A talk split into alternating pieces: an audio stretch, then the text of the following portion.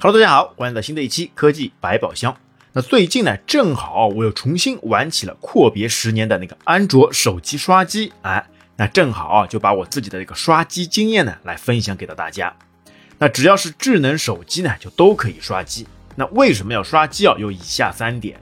那第一，手机的开机密码忘了。那第二，OTA 升级时发生错误，无法开机。那三呢，就是换一个自定义的系统。那苹果设备的刷机呢，只能使用数据线连接装了 iTunes 的电脑这一条路。那并且呢，还不能降级。那这里呢，就不过多赘述了。那本次呢，主要是针对可玩性极高的安卓手机。那像我的那个安卓手机呢，就是一台三年前的红米 Redmi Note 7 Pro。那正好呢，我需要在安卓上面呢使用苹果的 iMessage，那就需要使用到那谷歌框架。但是米 UI 系统自十二点五版本以后啊，就在部分的低端机型上面取消掉了谷歌框架。那就算是后来再装啊，也都是无法运行的啦。那于是乎呢，就准备来个降级，重新使用起谷歌框架来。那像在十年前啊，我就一直在玩安卓刷机。那想想呢，如果现在重新再刷起来呢，也应该是轻车熟路。但是不想，结果第一步就翻车了。那原来现在刷机的第一步啊，就是要去小米的官方申请解除 BL 锁。那 BL 锁是什么呢？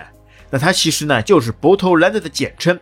就是在操作系统内核运行之前啊，运行的一小段程序，那也就是相当于 PC 上面的那个 BIOS 程序。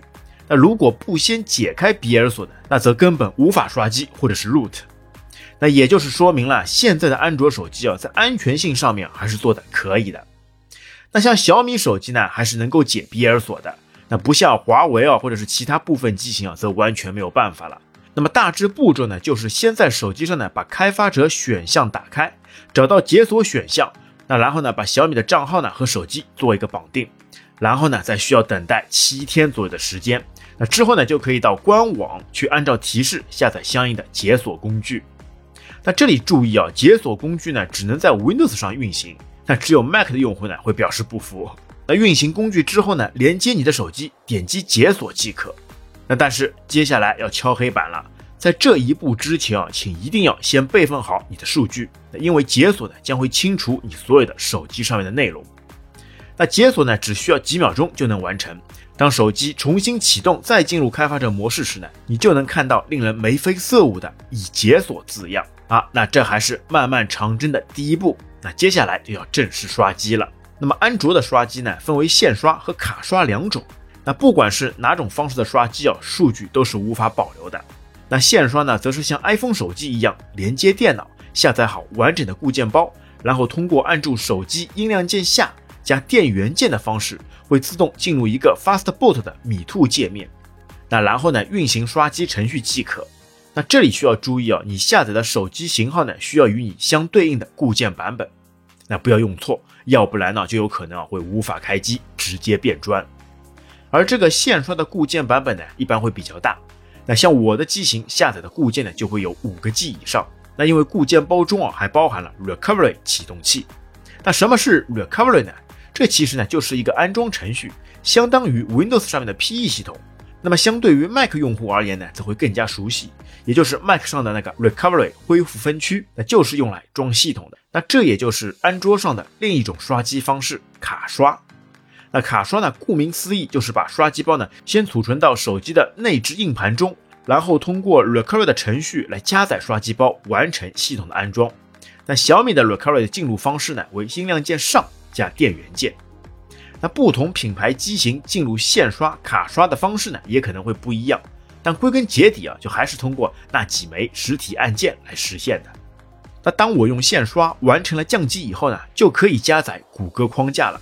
但是因为低版本的原因啊，有些功能呢用的不尽人意。那而且呢，小米的招牌那个广告啊非常多。那于是呢，在论坛上面又发现了米 UI 的欧洲大神自制 EU 版很不错。那完全呢是可以起到去广告并且内置谷歌框架。那于是继续鼓捣起来。但是要刷 EU 版呢，则需要先安装第三方的 Recovery 程序。那小米内置的 Recovery 呢，可不会让你去安装第三方的 Room，。那就先需要使用 ADB 工具包，那刷入第三方的 Recovery 工具 TWRP 后，再通过 TWRP 来卡刷 EU 版本。那 ADB 工具包呢，则是谷歌针对安卓的一个调试工具。那 Windows 和 Mac 呢都可以安装使用。那它主要呢是通过 ADB 的命令行的方式来运行一些高权限的程序。那 Windows 呢，甚至还有人啊专门做了一键刷机的批处理安装包文件。那说干就干，那刷入 TWRP 呢很简单，但就是要当我在进入 TWRP 时呢，则又出了幺蛾子。那刷完之后呢，发现怎么重启都还是进入小米官方的 Recovery。那多次重刷呢，都是一样的结果。正当一筹莫展，准备放弃的时候呢，突然发现，原来当刷完 TWRP 后呢，需要按住音量键加，然后再重启手机，就可以正常进入了。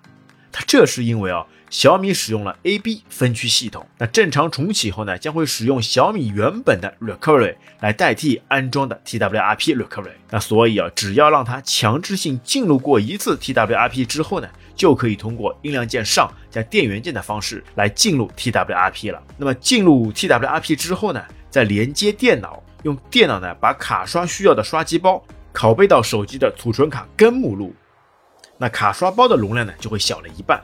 那我的呢，则是两 G 左右。那同样的也要注意，不同机型有不同的 TWRP 包和 ROM 包。那正当我刷完以后呢，看到 MIUI 的开机图标再次出现的时候呢，没想到还来不及兴奋哦，结果就又出问题了。那系统呢就一直卡在那个 MIUI 的 logo 上了，进不了系统啊。那原来呢是卡刷完成之后呢，忘了清除系统缓存和 data 数据区了。那紧接着再进入 TWRP 双清之后，那熟悉又简洁的界面终于来了。那至此系统刷机折腾结束，又可以愉快的玩耍了。那么来总结一下，其实刷机呢并没有多难，只是要呢备好时间和善于百度一下。那胆大心细，问题总能一步一步的解决。那而且呢，当解决完问题成功完成的那一刻。那种满足感就会油然而生啊！那人活着不就是在不断学习和不断进步中成长的吗？那虽然啊会有人说应该把时间用在对的地方，让专业的人来做专业的事，但如果你也愿意多去尝试一下，就很可能会发现啊下一个专业的你，你的潜能才是无限巨大的。好，那希望我的经验呢对你会有所帮助。那本期节目就到这边，感谢大家收听，我们下期再会，拜拜。